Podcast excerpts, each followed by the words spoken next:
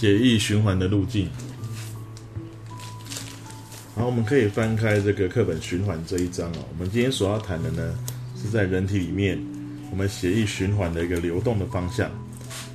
那之前在讲这个心脏的构造的时候，大概提到我们心脏是这个血液循环的动力来源，借由心脏肌肉的收缩舒张哦，让血液进入心脏，然后再把它推送出去啊，这个动力是这样来的。但是呢，当然心脏所接的这个血管呢数量是有限的。那你要有一个大的原则哦，知道说，其实接着心脏的不管是动脉管还是静脉管，都是属于比较粗大的血管的，啊，数量虽然不多，但它已经是最大条的了。当它远离心脏的时候呢，像动脉把血带离开心脏的时候，基本上它会开始分支啊，因为你身体全身都需要血液的这个这个路线啊分散出去，不会是一条血管走到全身上下去的。所以它会开始分支、开枝散叶这样子，好，越分越细，越分越细，分到身体各部位的组织。那在回收的时候呢，也是由这些细小的血管越回越回收汇集，然后越越粗，越越粗，最后到最粗大的静脉管啊，回到了心脏。所以在我们在今天讲这个循环的这个路线图的时候，我们不会把那个血管画那么多，只会把比较大的那个方向给指出来。那你可以注意到，不管是课本还是投影片，好了。其实呢，它都在那个血管上面都会标一些箭头，代表它流动的方向。所以今天我们要探讨的就是这个循环的路径。那有两大循环哦，一个就是体循环，一个就是肺循环。好，那体循环的出发点在哪里？体循环的目的是要把血液送到身体全身去的。好，所以我们来看一下它的概念是什么呢？它要运送养分、氧气。到你身体各部位的组织细胞，组织细胞在进行一些代谢作用啊，哦，这些过程中呢，会制造出一些代谢废物，像是二氧化碳啦，啊，像是说含氮的废物啦，等等等的。那这些细胞制造出来的废物是要移除掉的，就像你家里制造的垃圾，你要拿去垃圾车上面丢一样。那必须要有这个血液这个物流系统，帮你把这些废物移除掉。所以，当血液流过那些组织细胞的时候，也顺便有收废物的这个功能啊。好啦，那体循环主要去的地方呢，大概就是除了肺之外的地方，大概就是属于体循体循环的部分。好，除了肺之外的地方都是体循环的部分，例如说头啦、手啦、脚啦、肝脏啦、肾脏啦、胰脏啦、脾脏啦，反正除了肺之外的地方都是哦。甚至连心脏本身也是。哎，这什么意思？心脏这个肌肉收缩舒张的话，需不需要养分氧气？那心脏的肌肉会不会产生废物？会。可是抱歉哦，心脏的肌肉它所要得到这些东西要做交换的话呢，无法直接从心房心室里面的空间直接取得。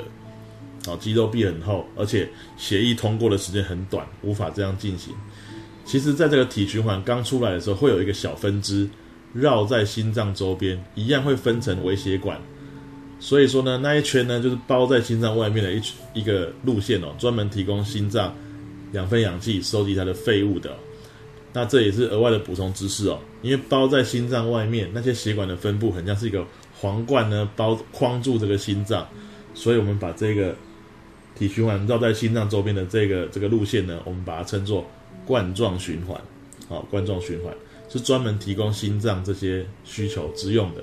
好，心脏不是直接从心房心室取得它要的东西，而是要靠冠状循环，也是在微血管去做这些物质、气体、废物等等的交换。好了，那我们就提一下体循环的大原则是什么呢？啊，它的出发点是在左心室出发，然后呢右心返回来。我们说过，在讲循环路径要有一些口诀哦：左出右回，右出左回。啊，心室出动，血液出动到动脉去。那体循环呢是要到身体全身去的，所以这个动脉呢是最主要的动脉，所以左心室接的是主动脉。那回来的血管呢，当然也是应该是蛮厉害的了啊，叫做大静脉。那又有分两条，上心脏以上的呢是由上大静脉回收，心脏以下部分的这个血液是由下大静脉回收啊，然后他们都各有开口注入右心房，所以讲完整一点是上下大静脉。不过，如果你看有些题目啊，会说哦，我从哪个地方流回来，你可能就要注意一下。它是心脏以上还是心脏以下，因为它不可能两条血管都通过嘛，只会取其一哦。举例来讲，像头部的血液流回，那应该就是走上大静脉嘛，心脏以上嘛。像脚的那边的血液流回来，就是下大静脉。那想请问各位，那你从手臂流回来的血液会是走上大静脉还是下大静脉呢？你可以看看你的身体的构造啊。手臂上来是到肩膀，那肩膀的位置是心脏以上，那它就是走上大静脉这边回来哦。好，那我们再看一下这个示意图哦。左心室这个空间呢，肌肉壁又厚又大，它就是要提供足够的这个收缩力量，把血挤到全身去。当然了，这股力量呢，越靠近心脏还是越强的，这个血压也越高。可是越远离心脏，就逐渐逐渐的弱下来的。那直到身体各部位的微血管之后呢，它就会把养分、氧气送交给周边的组织细胞。然后呢，这个图里面你会看到有些示意图哦，会把这个。血液的颜色大概分两块哦，有的版本是画红色跟蓝色，啊，有的是画深红、鲜红色跟暗红色。画鲜红色跟暗红色的比较正确哦，因为鲜红色呢是指的是氧气浓度比较高、充满氧气的血，那个叫做充氧血。在体循环的部分的血液呢，从心脏出发的时候是氧气充足的，可你可以看到。这个鲜红色的血液，当流到了身体的各部位组织的微血管的时候呢，它会从鲜红转成暗红。这什么意思？表示我带着氧气到你各各处去啦，那我就把氧气扩散分送给你们的时候，是不是血管里面的氧气浓度相对来讲就开始降低了？另外，你们制造的这些细胞制造的二氧化碳是会扩散进血管，我要帮你收垃圾嘛？好，所以它这就是来散播。你要的养分、氧气回收细胞不要的二氧化碳跟废物，所以它就会从充氧血变成氧气浓度低的叫缺氧血，或叫减氧血，颜色会变暗红色这样子。啊，这个大概就是这个真实颜色的变化。那有的版本为了要让那个颜色区隔更清楚，就会用红色跟蓝色。但请各位不要误会哦，人体的血液来讲话，啊，我们是以血红素。在红血球里面，让整个血液来讲，主要呈现红色系的，充氧血是鲜红色，那缺氧血是暗红色的，并不会是蓝色的，那只是示意图而已。好了，那再来呢？身体各部位回收回来的话呢，诶，从微血管回收就变小条的静脉、大条的静脉，最后就从这个上下大静脉回到右心房，左心室出去，右心房回来，这个分分出去的路线就是体循环。到身体各部位组织，除了肺之外的地方，都是这个路线负责的。好，再来还没结束哦。来右心房，经过个瓣膜，血液是到右心室下面的空间，啊，是右心室。再经过一次收缩，右心室也是可以把血打出去。那这条路线呢，比较小一点，是心脏跟肺脏之间的这个这个交换的路线。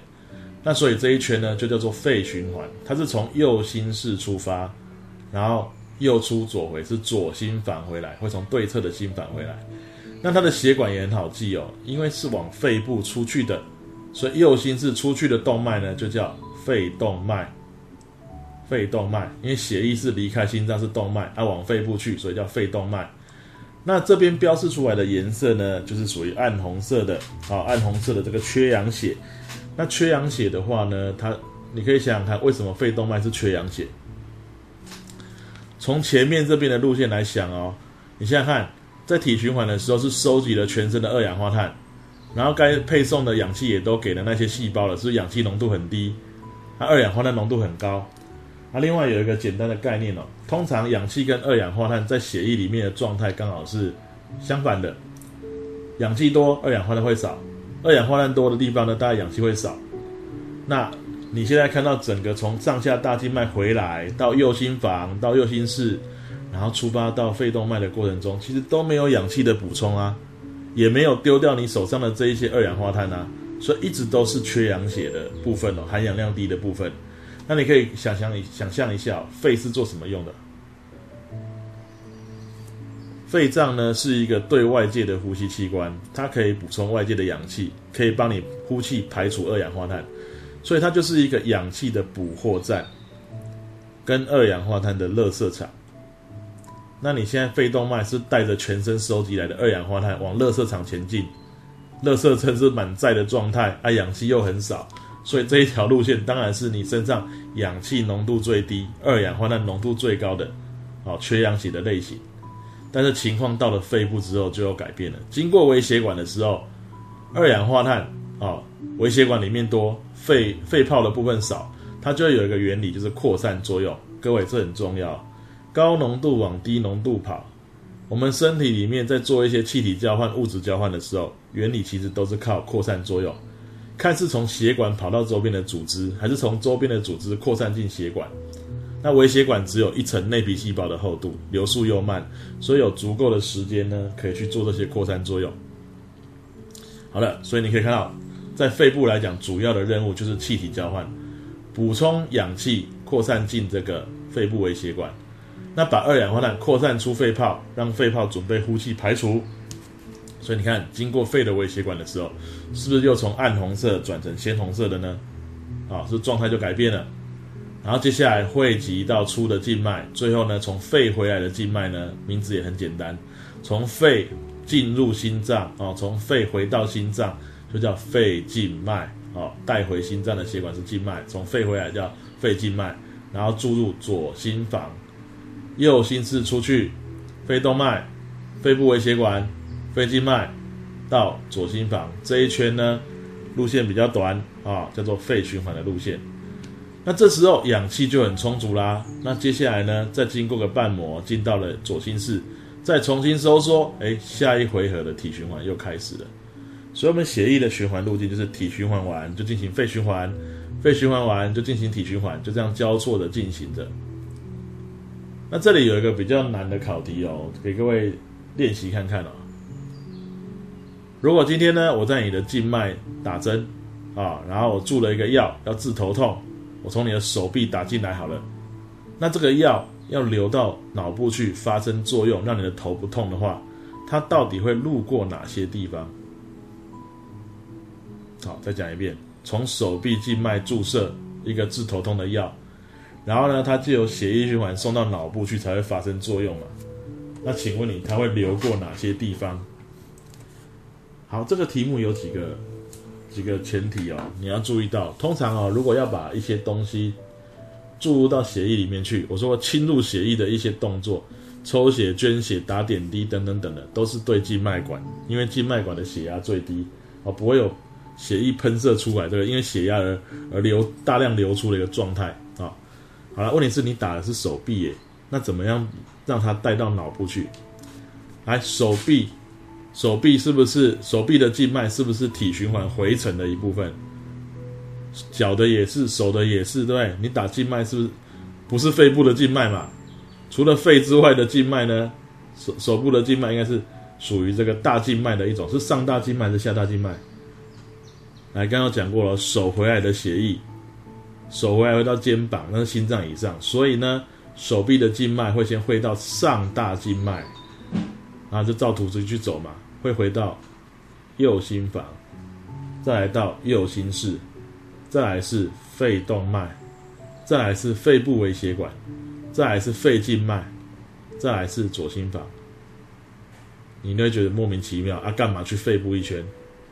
没办法，我们身体里面就是体循环完之后，是会先去肺循环绕一圈，所以你这个治头痛的药会去肺那边走一圈，因为路线就是这样，就跟着流吧，啊！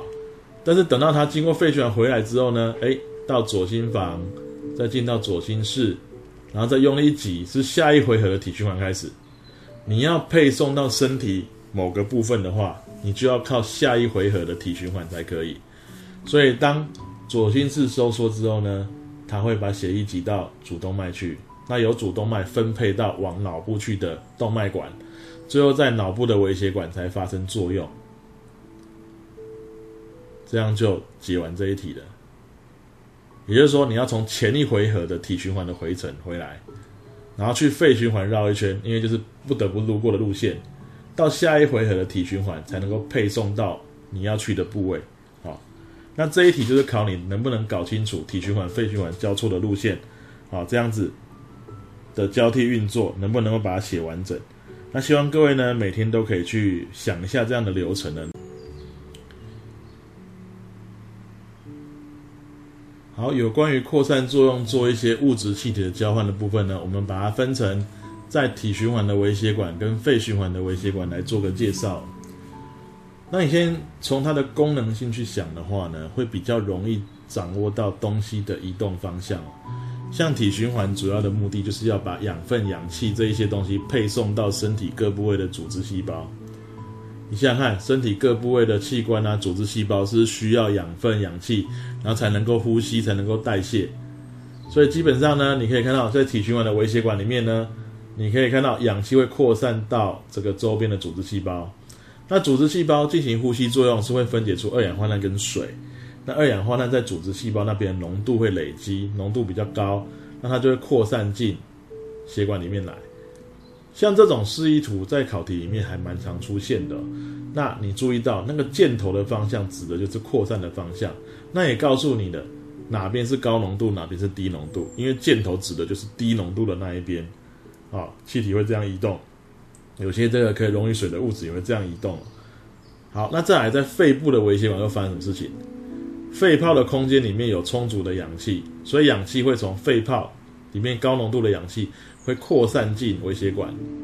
那刚刚有说了哦，那肺动脉呢带着比较多的二氧化碳，然后呢分散到肺的微血管之后，是在微血管里面的二氧化碳浓度是高的。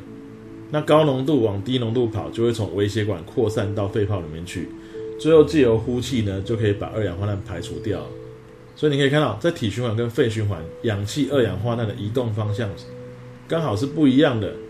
你看看氧气，体循环的目的是要把氧气送给组织细胞，所以它是扩散到组织细胞去的。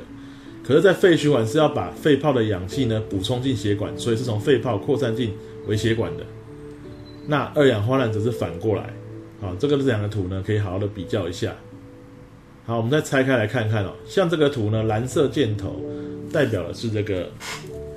养分、氧气是从血管里面扩散出来，那黑色箭头代表是废物跟二氧化碳是从周边的细胞呢扩散进血管，准备排除，这是体循环的，啊，身体组织间的微血管会发生的事情。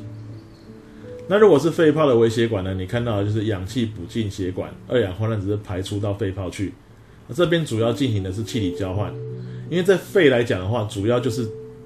氧气跟二氧化碳的排出跟摄取这样子而已，它并没有办法处理什么养分啊，或者说其他的代谢废物啊，大概是这样。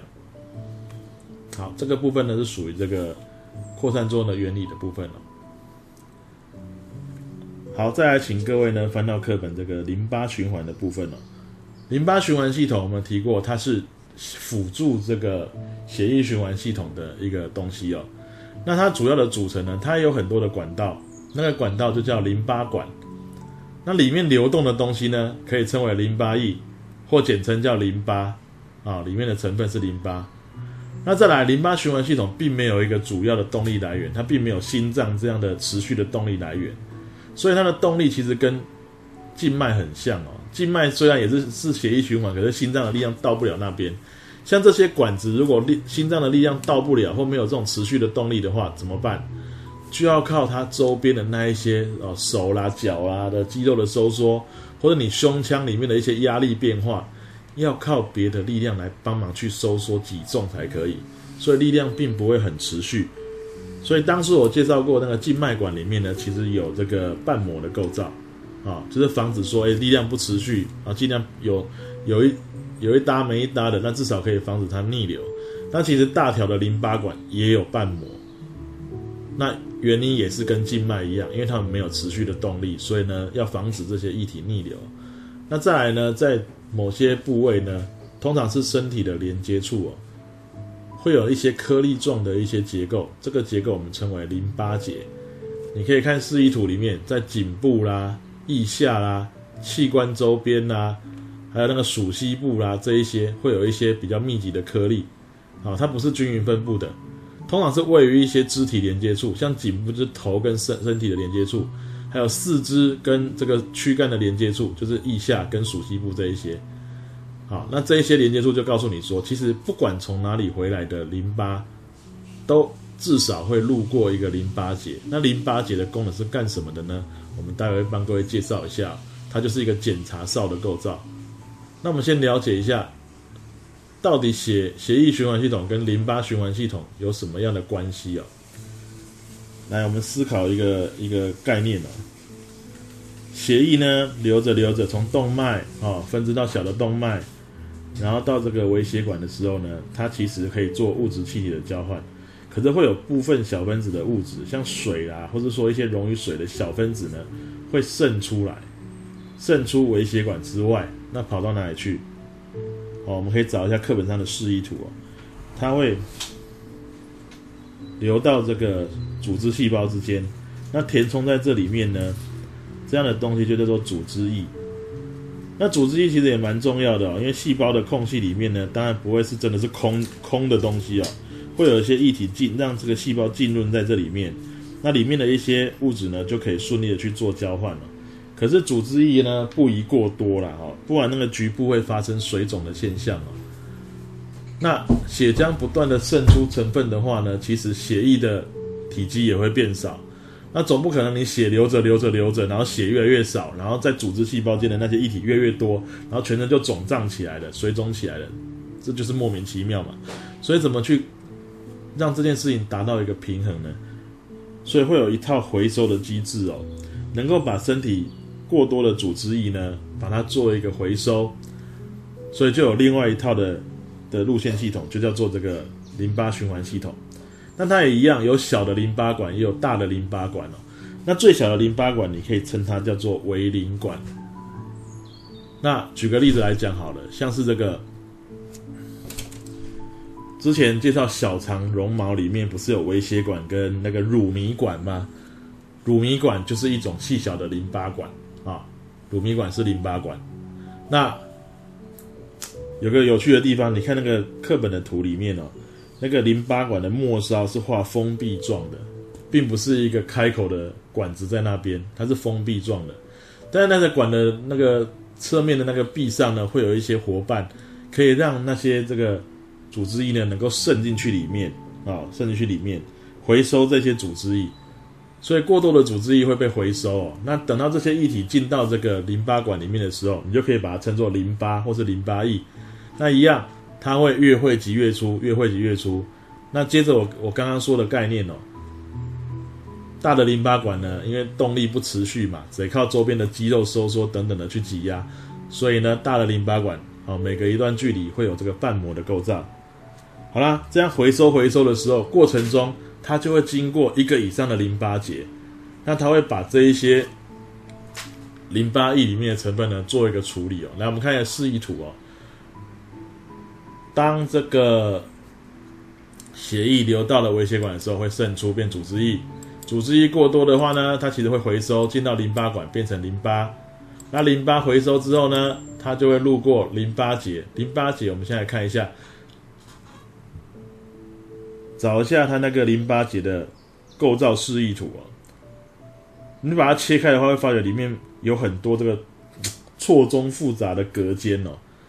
而且你注意算一下啊，输入淋巴结的淋巴管的数量，往往都是多于输出淋输出这个淋巴结的这个淋巴管的数量。进来的管子比出去的多啦，这什么意思？一定会塞车的嘛。它里面又把它绕来绕去，绕来绕去，好多的这样的隔间。表示淋巴液进入之后呢，会在里面绕一段时间才能够顺利的绕出来，啊，那在这些图里面你也看到淋巴淋巴管里面是有瓣膜的，啊，这些就是瓣膜的构造，啊，都蛮清楚的。那我干嘛没事让这个淋巴在里在淋巴里面绕来绕去塞在里面干嘛？在这里面呢，其实就是有白血球，它会去检查一下里面有没有外来的异物侵入者病原体，如果有的话呢？它会把它吞掉、消灭掉，等等等等，所以它等于就是一个检查哨啊，出入境的检查哨。你要你要通过我看看有没有坏人在里面，有没有通缉犯在里面。如果说有一些啊外来物的话，他就做处理。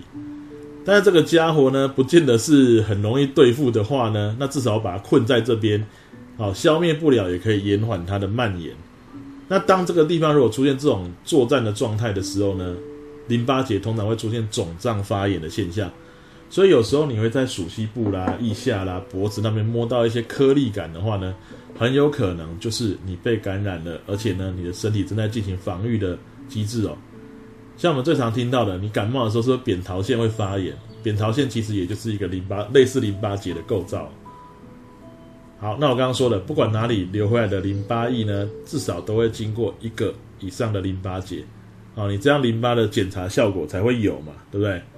好啦，那最后呢，这个淋巴呢会注入到静脉去。好，最后最初的淋巴管会在你锁骨下方呢。好，锁骨下方这边呢，注入到静脉。那所以说呢，它不是直接流回心脏哦，它是注入到锁骨下面的静脉。那这个是心脏以上，所以它会走上大静脉，又汇集到上大静脉，回到右心房这样子。那最后你想想看，回收的淋巴终于跟血液又融为一体了，所以它是不是可以维持血液的稳定？啊，大概是这个样子。那再给各位一个小尝试啊，这个这个是额外补充啊。我们身体的这个右上半身这边呢，是从右边锁骨的下静脉汇集进来的的淋巴液的部分是这样收集，右上半身啊，右会汇集到这个右锁骨下静脉。那如果是左半身跟下半身，只是从左边的最大淋巴管汇集到左边锁骨的下静脉，好，各有一个注入点这样子。好，这是额外补充的部分。好，那以上就是淋巴循环的一个大概的介绍。但如果配合一下我们之前所讲过了，你还记得我们脂溶性的养分在小肠的时候吸收的时候是进入到乳糜管，也就是淋巴管里面。所以如果连接消化的章节的话，你可以再讲一个附加价值，就是它也可以协助脂溶性养分的运输。可是呢，最后这些东西还是得回到血液循环，真正配送养分呢，还是血血液循环系统。只是因为当初它在吸收的时候是走小肠的这个淋巴管吸收的。所以当然，脂溶性养分会存在于淋巴系统里面一段时间。那淋巴系统主要就是让血液的的量能够稳定，而且过程中还帮你去这个过滤一下，看里面有里面有没有病原体。所以这就是淋巴循环系统辅助血液循环系统的一些相关功能介绍。好，就到这边。